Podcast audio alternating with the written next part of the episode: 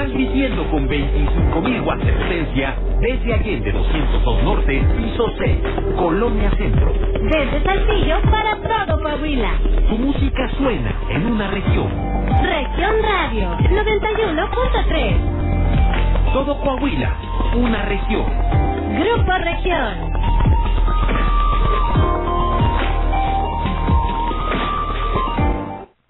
Son las 11, con 3 minutos. Guates, el rey de las botanas, presenta.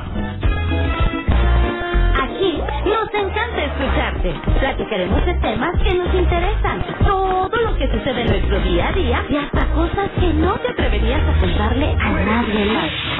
Pero no te preocupes, porque todo se queda aquí entre nos.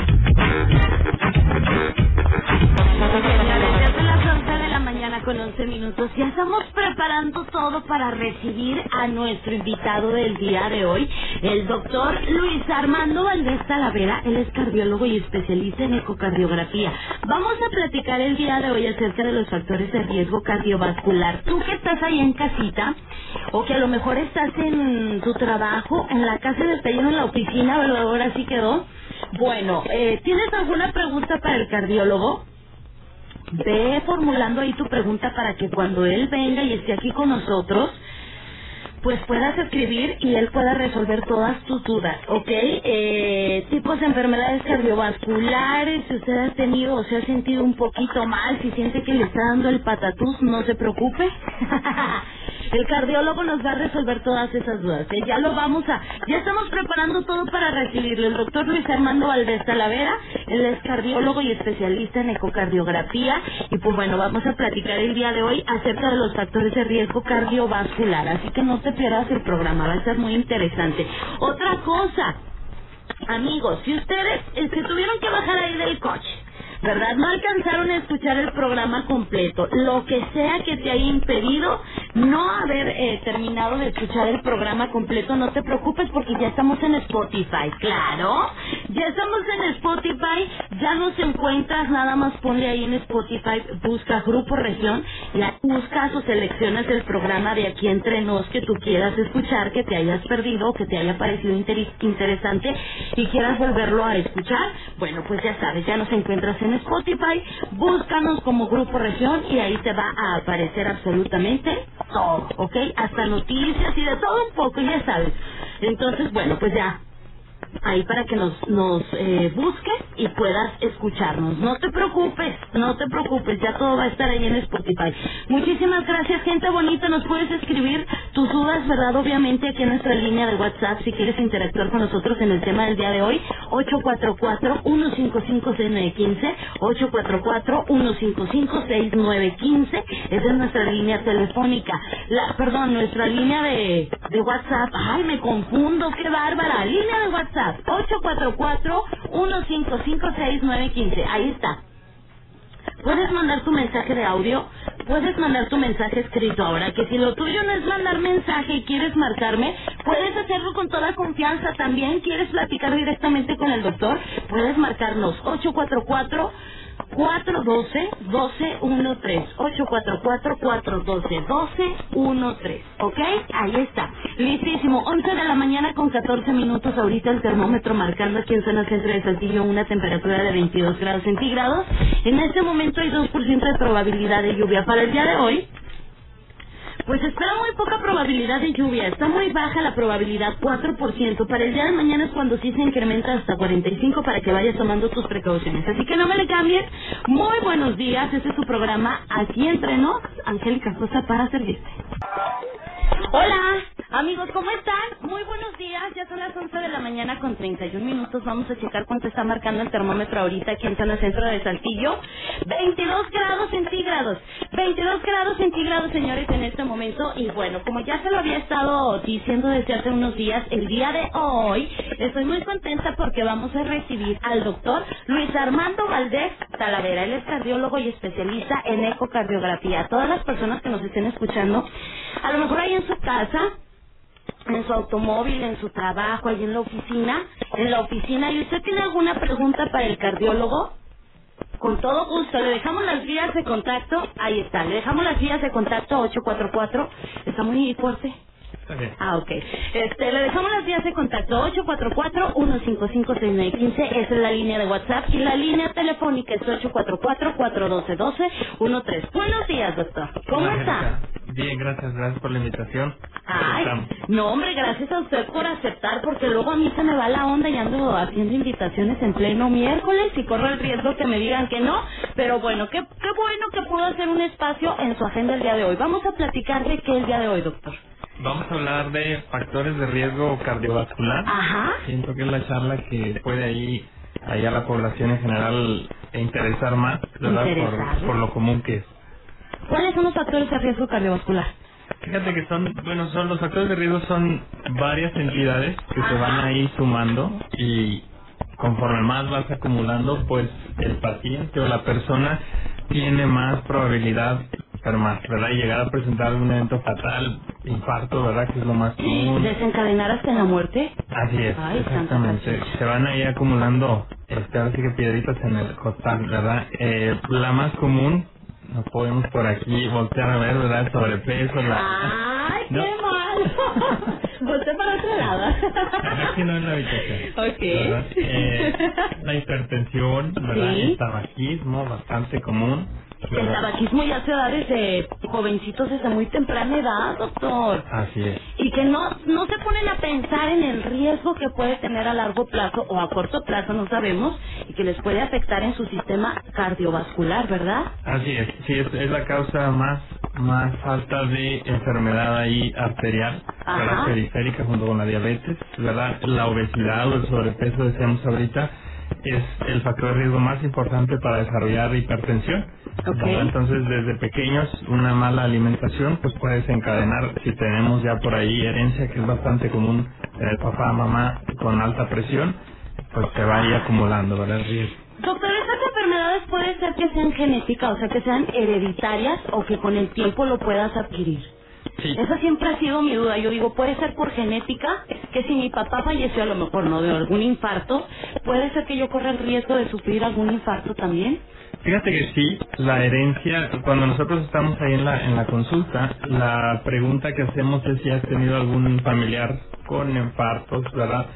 Cuando te comenta el, el paciente que sí, sí lo ha tenido, la segunda pregunta es a qué edad lo tuvo el familiar. ¿verdad? Si un papá tuvo antes de los 55 años un infarto, o una mamá antes de los 65, duplica o triplica el riesgo de que el hijo vaya a presentar esta enfermedad Más joven, más joven. Es, es- vaya, es más riesgo que el hijo lo vaya a presentar en algún punto de su vida. No así un papá que se infartó a los 70 o 80 años, ¿verdad? Y pierde un poco ahí peso, ¿verdad? ok.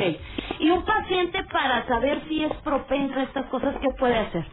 Bueno, ahí son justamente los factores de riesgo, ¿verdad? Si el paciente fuma, si come cantidad importante de grasa, eh, bastante consumo de sal, por ejemplo, cafeína, el sobrepeso, ¿verdad? Por ahí ya problemas de, de colesterol, de azúcar, pues haz de cuenta que vas a ir juntando eh, factores que te pueden desencadenar en, en un infarto, ¿verdad? En este caso. Y bueno, ¿y cuál es el más mortal? Fíjate que la mitad... más peligroso. La mitad de los pacientes que tienen infarto cerebral, cardíaco, eh, tienen hipertensión, ¿verdad? Y los hipertensos, 3 de 4 o 2 de 4 son con sobrepeso, ¿verdad? Bueno, y para los que estamos sanos al 100%, este, ¿qué es la hipertensión? Mira, la hipertensión es cuando detectamos una cifra mayor de 140-90 eh, en dos o más ocasiones, ¿verdad? Este, ahí se define la, la hipertensión o presión alta. Presión alta. Así es. Ok, bueno, una persona con presión alta que no sabe que tiene presión alta, ¿cuáles son los síntomas que, que empieza a tener o que empieza a presentar? Fíjate que tenemos por ahí una estadística en el país que es bastante alarmante porque te dice que de los pacientes, del 100% de los pacientes hipertensos, eh, 40% no sabe que son hipertensos, Ajá. es decir, 4 de 10 puede no dar ningún síntoma.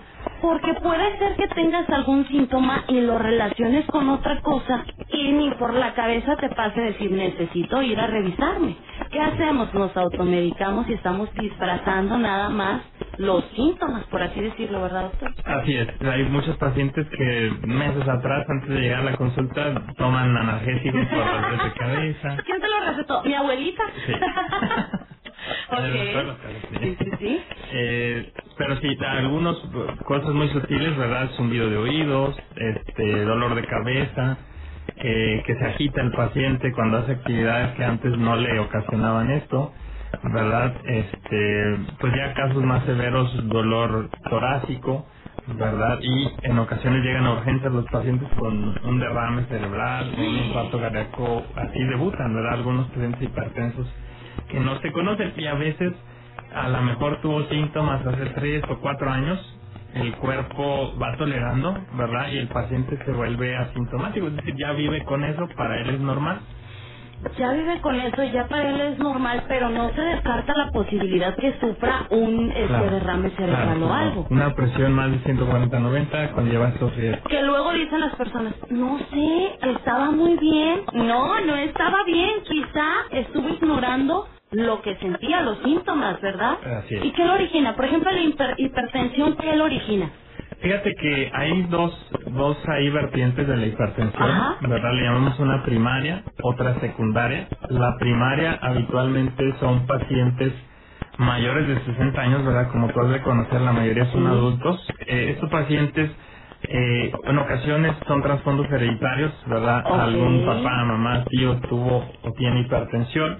Los estilos de vida, ¿verdad? El comer sal, el comer cafeína, el fumar, ¿verdad? Y otro gran porcentaje le llamamos idiopático, ¿verdad? Que Ay, idiopático, no, pero si nos quitan el café y todo, entonces, ¿cómo le vamos a hacer?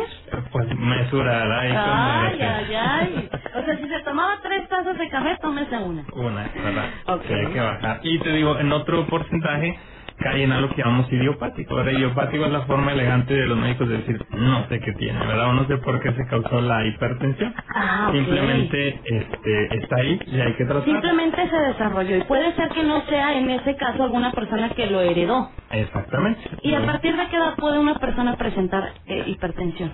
Fíjate que eso es lo que íbamos. El, el primario o, o la mayoría de los pacientes hipertensos, 9 de 10, ahí caen, ¿verdad? El, el, y en los secundarios, ¿verdad? Son pacientes jóvenes de los 20 a los 50 años que no es tan frecuente ¿verdad? padecer la hipertensión.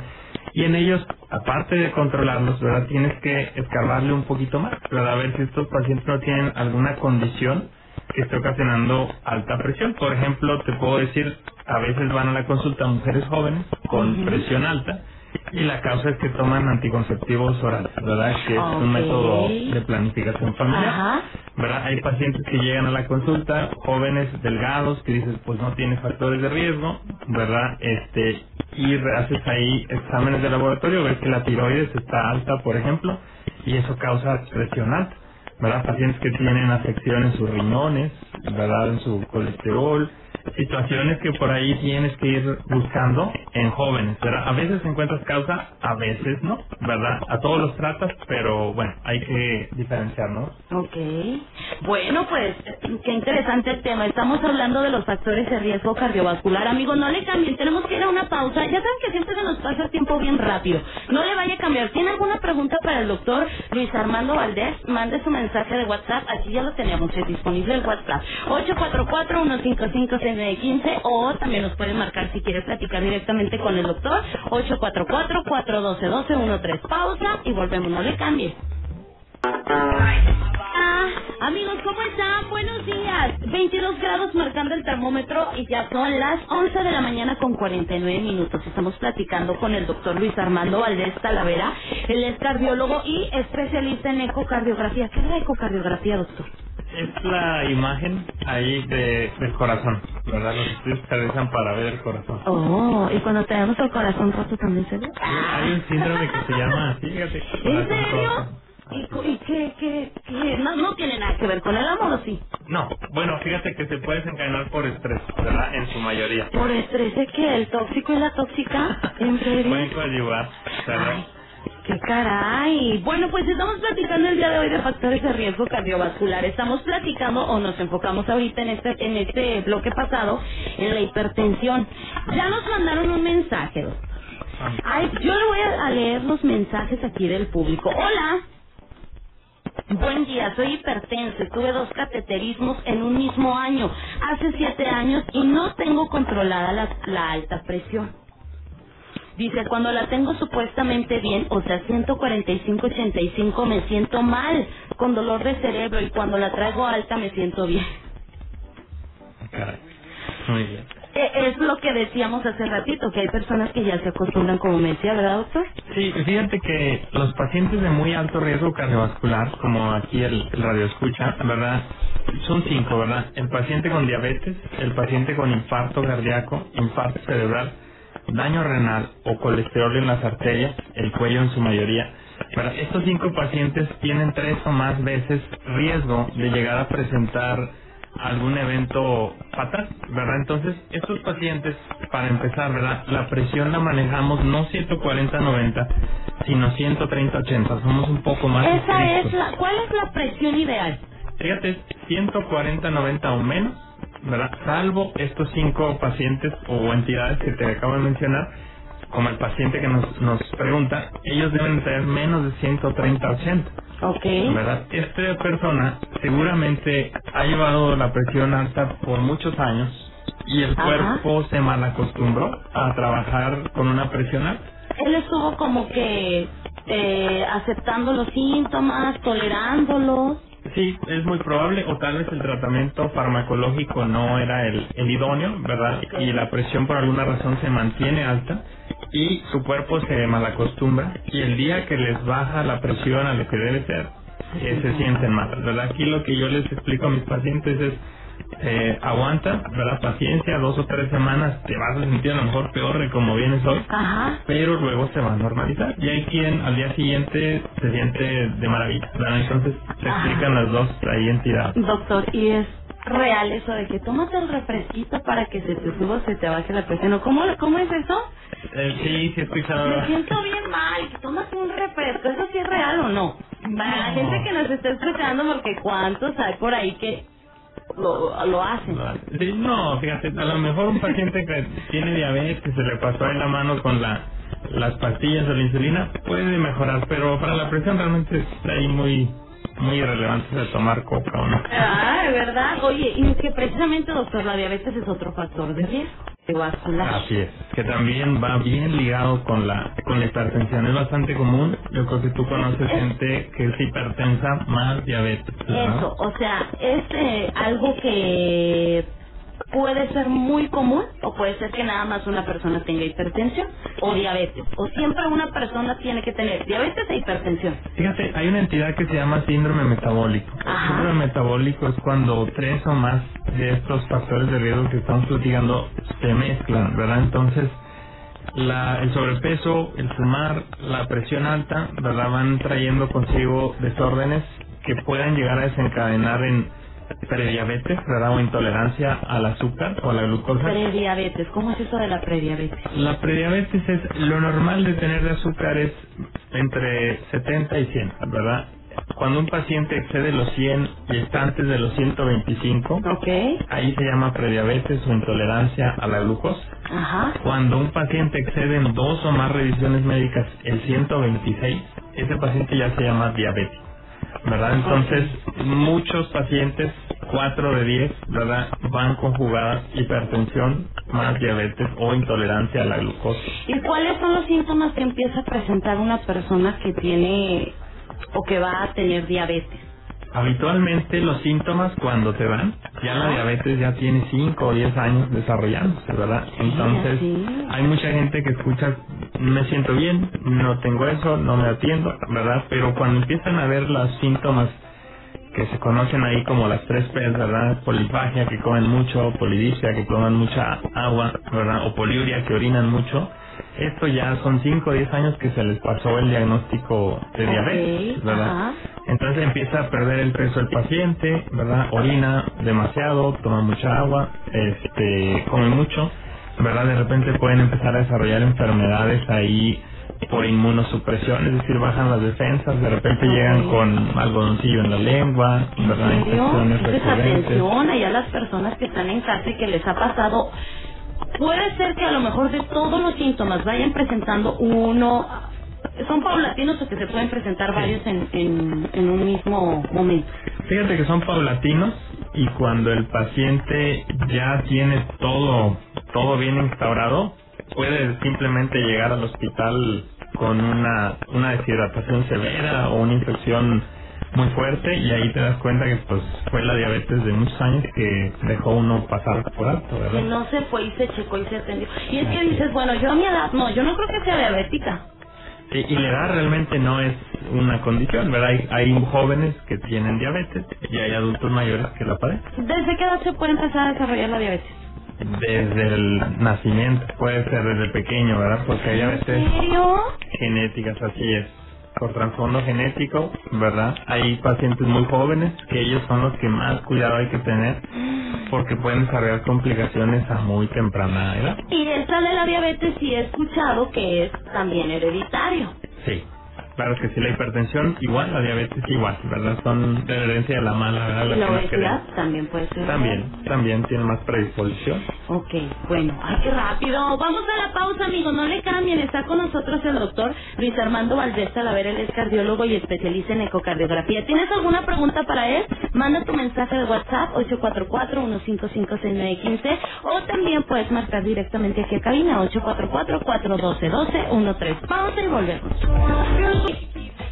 Listo, muy bien, 22 grados centígrados aquí en zona centro de Saltillo. Seguimos disponibles, manda tus preguntas aquí para el doctor Luis Armando Valdés, cardiólogo y especialista en ecocardiografía, que me está comentando nada más cuántos hay este ecocardio ecocardiógrafos. ¿O cómo? De especialidad en, en ecocardiografía. Ajá. Qué fácil.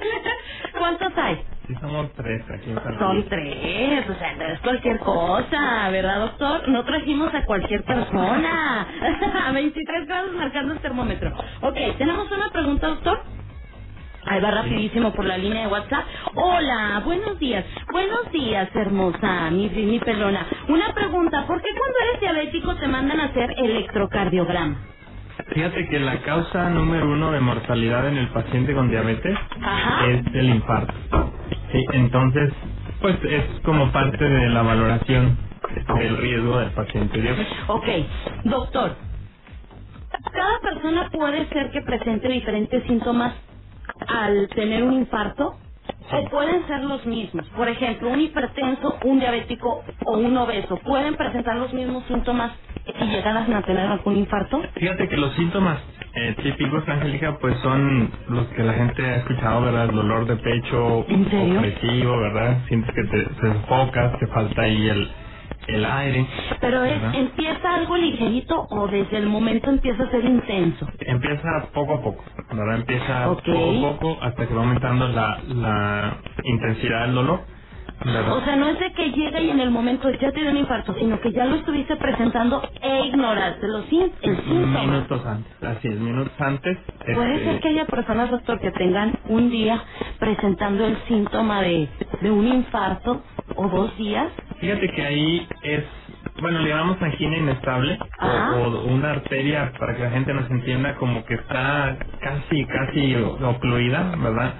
Que está avisándole al paciente, cuidado, cuidado, cuidado, ¿verdad? Y ya cuando se ocluye por completo, es cuando viene el, el infarto. Que el infarto eh, no es otra cosa más que la ausencia de riego sanguíneo en un tejido. Que el corazón sea el más taquillero, infarto cardíaco. Así es, pero el infarto puede ser cualquier órgano, ¿verdad? Cerebro, riñón, eh, intestina. Ahorita que decías lo de, lo de los síntomas, fíjate que los pacientes con diabetes, por ejemplo, son pacientes que tienen alterada el sistema nervioso, así como has escuchado gente que se le duermen los pies, ¿verdad? Las manos, Ah, sí. pueden estar sí. parados sobre una aguja, ¿verdad? Y no sienten. No sienten. Eh, en cuestión del infarto es igual. Hay pacientes con diabetes, habitualmente pues mal controlada, que pueden no tener dolor y el paciente estar aquí infartándose. ¿Verdad? Tienen algo que se llama equivalente ahí del dolor, que puede ser náusea, puede ser desmayo, incluso en los adultos mayores a veces el abuelito... quizá el dolor como tal en el pecho no lo presenta. Así es, así es. O sea, el, el dolor habitualmente está presente, pero no es una una condición. ¿Y cómo darse cuenta que estás presentando un infarto? Ahí el, el electrocardiograma, ¿verdad? La sospecha clínica, el electrocardiograma son vitales. Es por eso muy importante que no que no ignoren los síntomas y que no se automediquen. Así es. ¿Eh? que no se automediquen, que en el momento en el que se sientan mal y saben que tienen una este, enfermedad como diabetes, hipertensión, pues vayan y se revisen porque no es cualquier cosa. O sea, por ejemplo, esto yo del, del infarto que una persona diabética no lo puede sentir tal cual, qué peligroso. Es más, hasta dormido. Sí, sí, son causas de muerte súbita, ¿verdad? Que no nadie sabe por qué, pero pues era un paciente muy mal controlado, gordito, etcétera, etcétera, y pues fue lo que lo mató. Sí, así es. Eh, doctor, bueno, la diabetes, hay tipos de diabetes. Yo he escuchado que tipo 1, tipo 2, tipo 3. ¿Cuál es la diferencia entre cada una? Ya decíamos que, bueno, la diabetes le puede dar hasta un niño recién nacido, ¿verdad? Es hereditario. Es Si hereditario. no es hereditario, ¿qué puede desencadenar la diabetes? Fíjate que lo más frecuente son los eh, mala alimentación, ¿verdad? El comer a deshoras, el comer muchos carbohidratos o azúcares, ¿verdad? El sobrepeso, Ah, entonces sí tiene que ver la sí, alimentación. piedra angular. Es como cuando la, la apéndice, es que come muchas salsas. ¿Sí es cierto esas cosas? Por ejemplo, No. la diabetes sí se desarrolla por el consumo excesivo de azúcar. Sí, fíjate que tenemos ahí el, el páncreas, ¿verdad? Que es un, un órgano que secreta insulina. Ajá. ¿verdad? La insulina es la hormona que metaboliza o digiere el azúcar. Entonces, si tú constantemente estás comiendo dulces, carbohidratos, azúcares, tu páncreas todo el tiempo se está exprimiendo y todo el tiempo está liberando insulina. Lo estamos haciendo trabajar al doble o el triple. Exactamente. Entonces, por eso el comer a deshoras o comer mucho eh, azúcar, ¿verdad? Carbohidratos, pues genera Comer a deshoras. Sí. Malpasarte. Malpasar. Hay personas que por el trabajo se malpasan todo el tiempo. Sí. Y que no comen saludable, porque ¿qué haces? Llegas, por ejemplo, a lo mejor a las tiendas de conveniencia y agarras tu sandwichito y así, y ya con eso. ¡Qué mal! No, amigos, coman bien. Sí, fíjate, Ahora vez- sí quedó, coman frutas y verduras. Sí, sí, fíjate que por el estilo de vida que tenemos, ya la mayoría son enfermedades que cada vez tienen más gente joven, Mm. porque ya todos andamos corriendo, comemos donde se puede, Claro. ¿verdad? Y bueno, eso va generando muchos factores. Y ahí. con esto va de la mano la obesidad. La obesidad, y la obesidad es el factor número uno para ser hipertenso, hipertenso, y la hipertensión es la causa más común de infarto, el infarto. Es una cadenita. ¡Qué miedo! Bueno, entonces los tipos de diabetes, doctor. Sí, fíjate, el diabetes Diabetes, dice la gente. La diabetes. La di- diabetes. La diabetes insulino dependiente, ¿verdad? Es cuando el paciente requiere estarse aplicando insulina, ¿verdad? Para con su cuerpo no la produce, ¿verdad? Ok. Y de esa manera el paciente inyecta la hormona exógena, ¿verdad? De afuera y metaboliza a su cuerpo, Pero ¿verdad? ese ya es un, un que una tipo 3 o que Eh, tipo 1, tipo 1 se llama. puede ser que una persona de tipo 1 ya se tenga que inyectar insulina. Sí, de hecho, pues eso es lo, lo habitual, ¿verdad? Habitualmente en jóvenes, ¿verdad? Este, y la diabetes tipo 2 o no Ok. insulino dependiente, Ujú. ¿verdad? Es pues la que vemos en la mayoría de los adultos, ¿verdad? Pacientes con sobrepeso, con mala alimentación, que su páncreas se llegó a cansar de estar soportando alimentaciones a deshoras, con grandes cantidades de azúcar, Sí. etcétera, y llega un punto en que dicen ya, ¿verdad? Yo ya no puedo, a ver cómo le haces. ¿Ah, Dice el páncreas, ya no puedo, ahí te dejo. se pone en huelga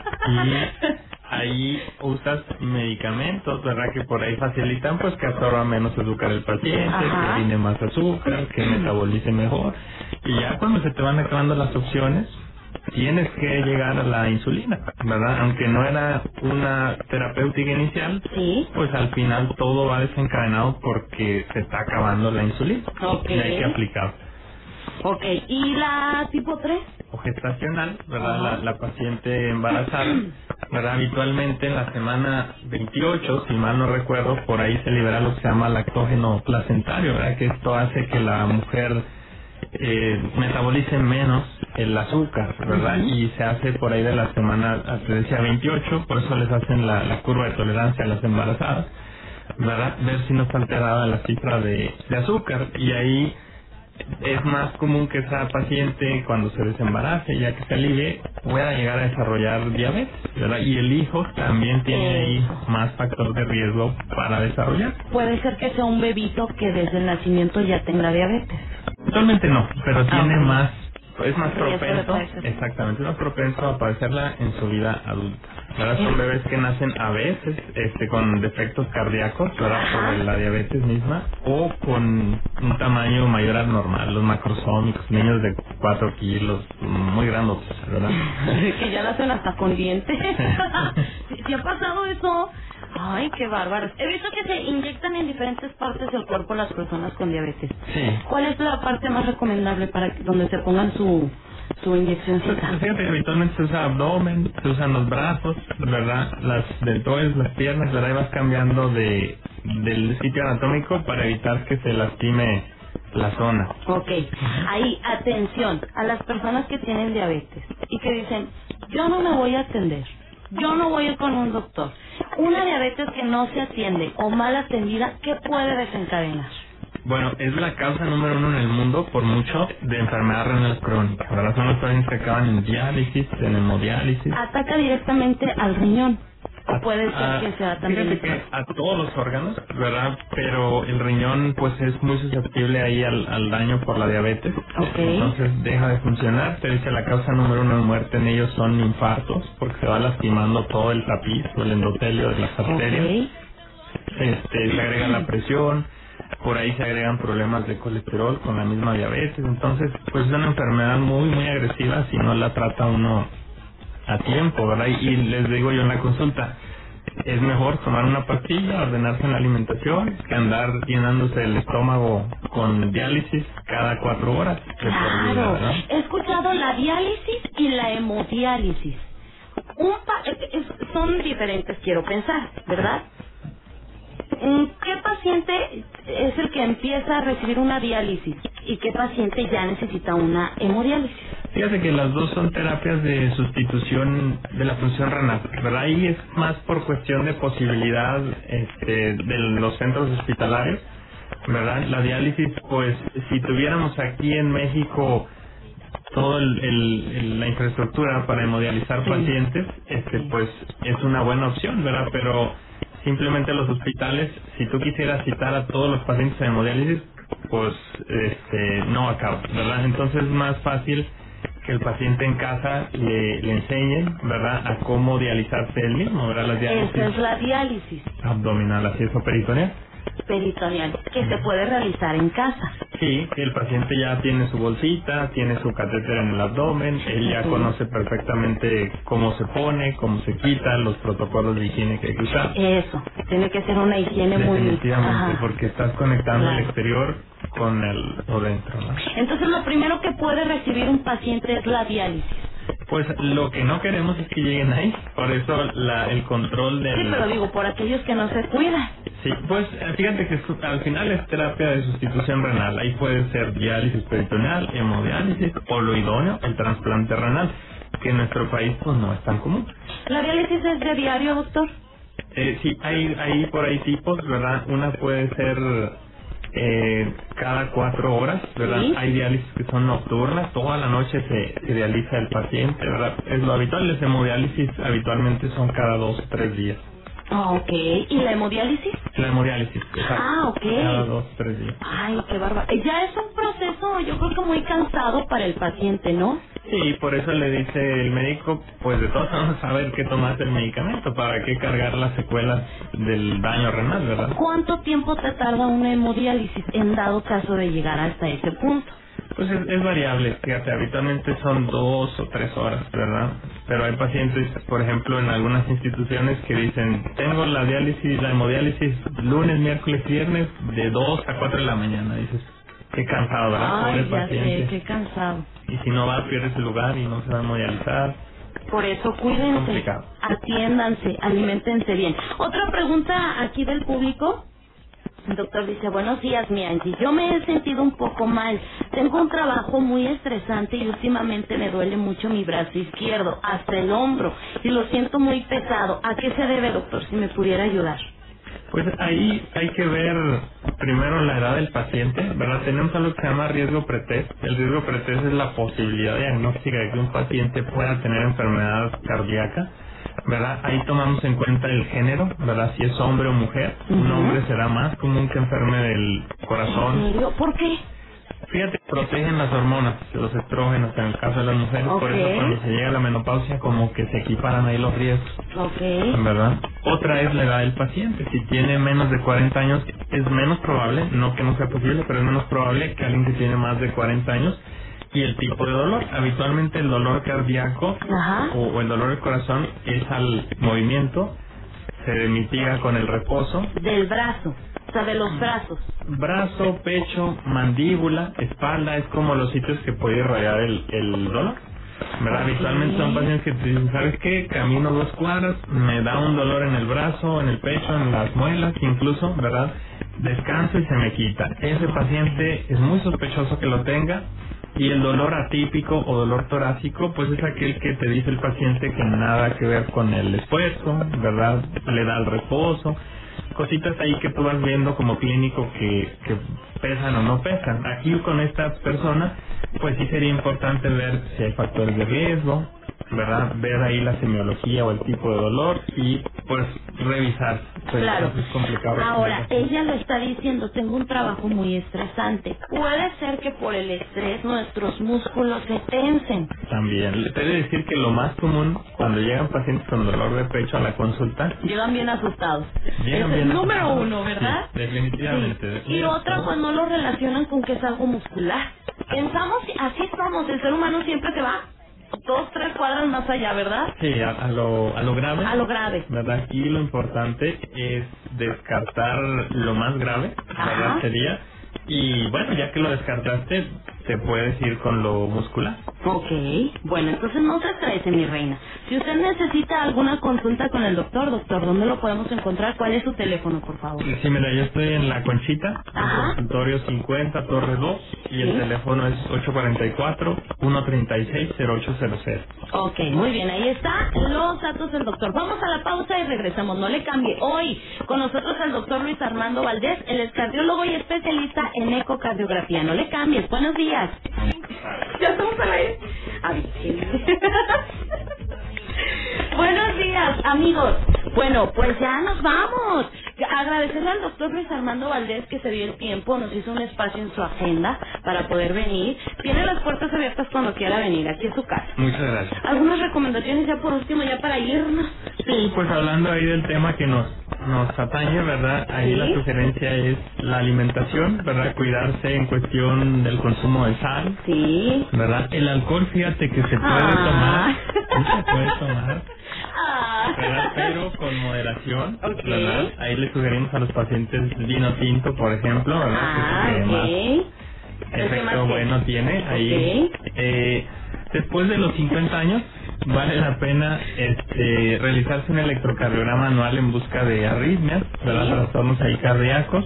Y pacientes después de los 40 años se sugiere que una vez al año se revisen su presión arterial y su azúcar de ayuno, justamente por lo que decíamos, diabetes e hipertensión son bastante frecuentes. Sí. La visita al doctor, al cardiólogo, ¿cada cuándo tiene que ser? Fíjate que si no tienes alguna patología cardíaca, ¿verdad? Pues con que vayas después de los 50 años, tal vez una vez al año, es más que suficiente para tu chequeo anual. Ajá. Ahora si eres un paciente hipertenso, controlado, pues cada seis meses o cada año, ¿verdad? Ya depende ahora sí que de la patología. Pero digamos que a lo mejor después de los 50, una vez al año su chequeo. ¿verdad? Ahora, que si usted es hipertenso, es diabético y aparte tiene obesidad, no descarte de estar siendo, no disfrace eh, los síntomas y no los ignore. Hay que ir al doctor. Hay que ir al doctor. ¿Verdad que sí? Ya por último, doctor, otra vez sus datos para la gente que quiera contactarlo, ¿verdad?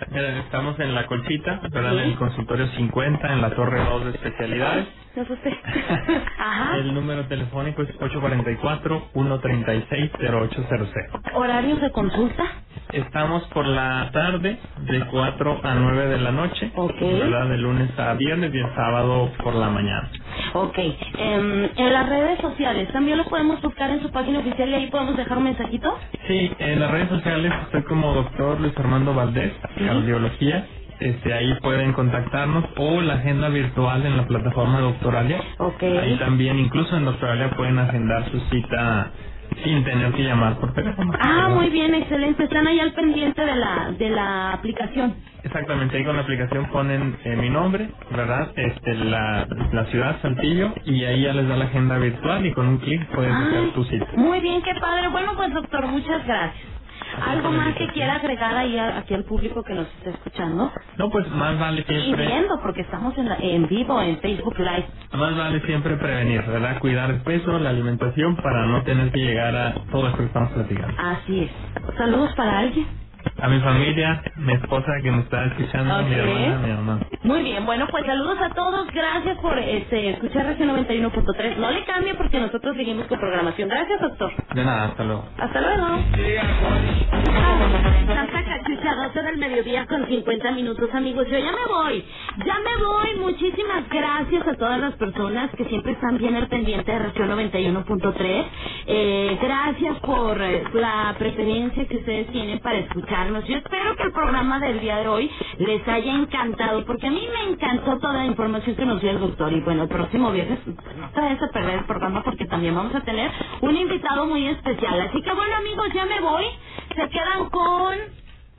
¿Viene Jessy? No, ok, se quedan con Cristian Estrada en Región Informa, en ausencia de nuestra compañera eh, Jessica Rosales, que tuvo unos asuntitos que atender, pero bueno, la información aquí está, y aquí estamos para, para eh, darle todos los detalles que son muy importantes aquí en el estado de Coahuila, ¿ok? Muy bien, muchas gracias amigos, cuídense mucho, nos escuchamos el día de mañana sábado, por supuesto, mañana también tenemos cafetera, 9 de la mañana en punto, cuídense bastante, y pues bueno, si Pórtese bien, si se porta mal, pues invite. gracias, señores, gracias.